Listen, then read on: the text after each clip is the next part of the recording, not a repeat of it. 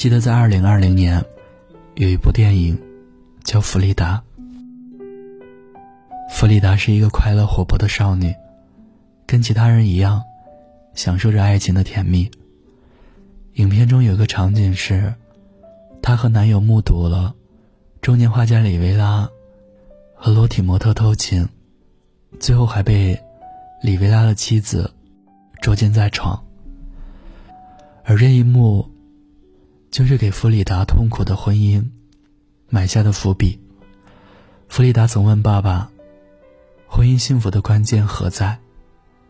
爸爸回答：“记性要差。”剧情急转直下，十八岁的弗里达因为车祸遭遇重创，死里逃生的他从此跟病痛伴随一生。原来的小情人也离他而去。躺在病床十八个月的他，整日与画为伴。他的画充满了不可思议的活力与激情。那时候，他也真正开始考虑卖画养活自己。他前去请教画家里维拉，指导自己的画。对方欣赏他的天分。他们从师生转变成一生的伴侣。别忘了，他曾亲眼目睹过。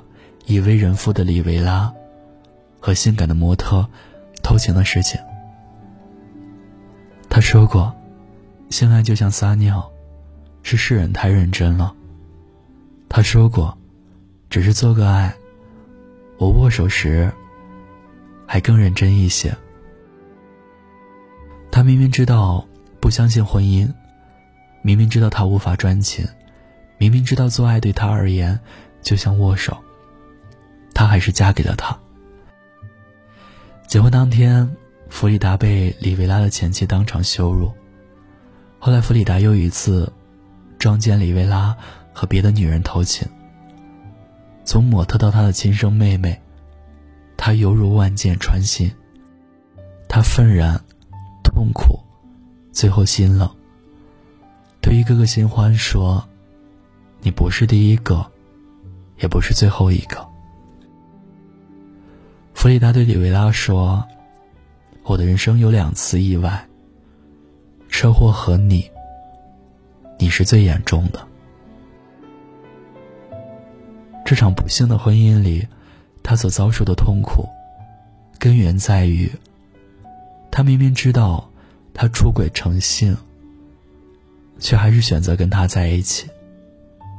他是一个好画家，但绝不是一个好丈夫。”婚姻幸福的关键，不是在于遗忘或者原谅，而是在于选对人。你爱的伤痕累累，是因为从一开始，你就选错了人。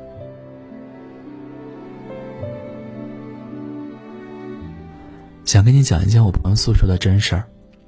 他们是在学校认识的，刚在一起的时候还是可以的，后来就开始变了味道。女生穿的明明不露骨，男生也要说上几句。女生和朋友说话，男生也要生气，甚至有时候还会打人，是差点死掉的那种。女生选择原谅，在她第一次怀孕的时候，男生让她打掉，但不肯付打胎的钱和营养费，最后家里人闹上了，才勉强要来两千块钱。为此吵架的时候。男生还差点把她掐死。打胎的时候，男生不在，因为他陪别的女孩去打胎了。而女生为了他打了四次胎。然而，女生还是选择原谅。男生和她在一起的时候，和前女友藕断丝连，一次又一次的出轨学生妹，最后被发现，他除了狡辩还是狡辩。说话也是不可理喻，推卸责任，没有担当，每一次都是这样。男生还有暴力倾向，威胁她，不尊重她，每次把她打得鼻青脸肿的。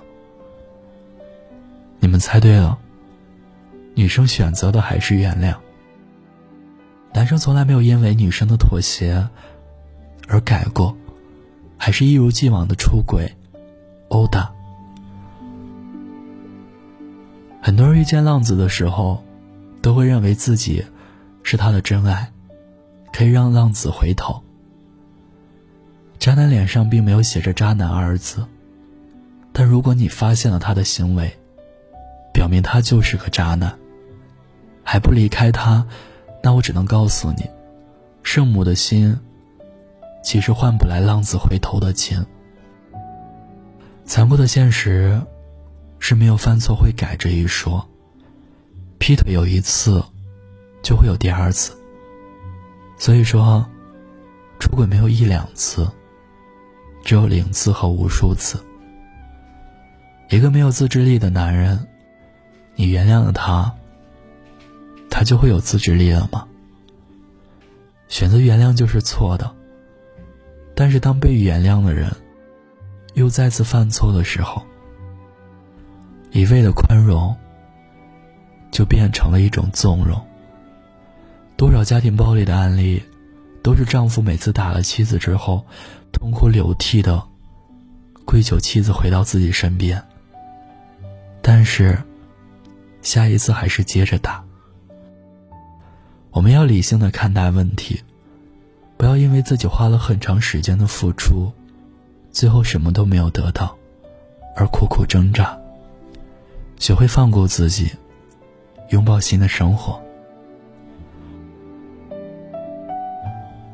记得很久以前看池莉的《所以》，女主叶子是对一个看似很有才华的导演一见倾心，可是这个导演是有家室的。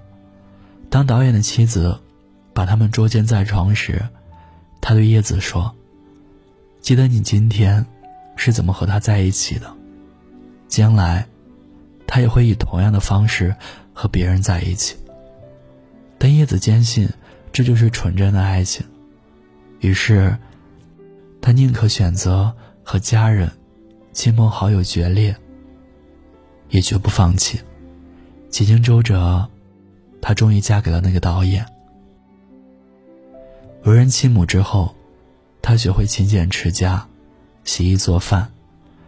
然而青春不在时，突然发现那个徒有其表、好吃懒做的丈夫，竟然搞起了网恋，并且同时出轨好几个女人。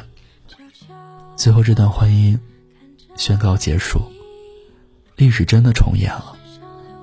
出轨的人时隔多年又再次出轨了，不同的是换了个方式罢了。以何种方式得到的，又以何种方式失去？没结婚前，擦亮眼睛，该分就分；结婚后，迫于各种现实的因素，彻底放手，着实很难。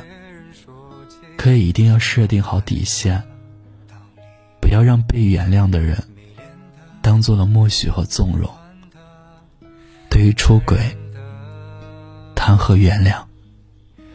即使原谅了，感情的裂痕也还在，触目惊心的伤口也还在。只要能够爱着你就好。如果这就是爱情，我都知道。只要真心贴真心，就能遇到。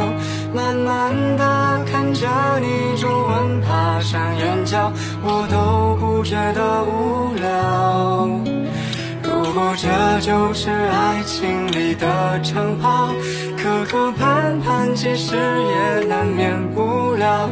简单的生活，平淡也是种调料。只要能把爱抓牢，爱过的人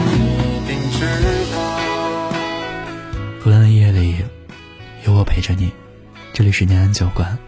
如果你有故事想要分享，有心事想倾诉，欢迎关注我们的微信公众号“念安酒馆”。